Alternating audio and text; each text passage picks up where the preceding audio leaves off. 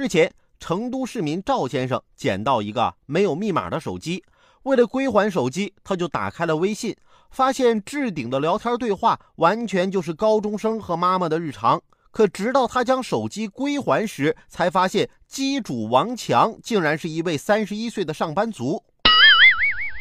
原来，三年前，王强的母亲因为患有阿尔茨海默症，记忆永远停在了儿子的高中时期。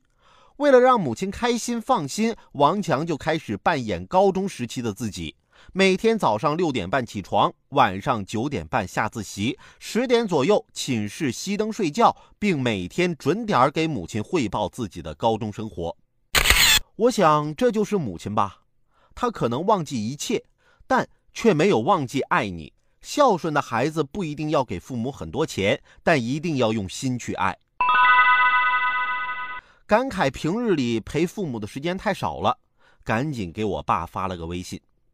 爸，我想家了，这个周末我要回家，你来车站接我呗。”我爸回我：“你可别回来，我没空去接你啊，我和你妈周末要去杭州旅游。”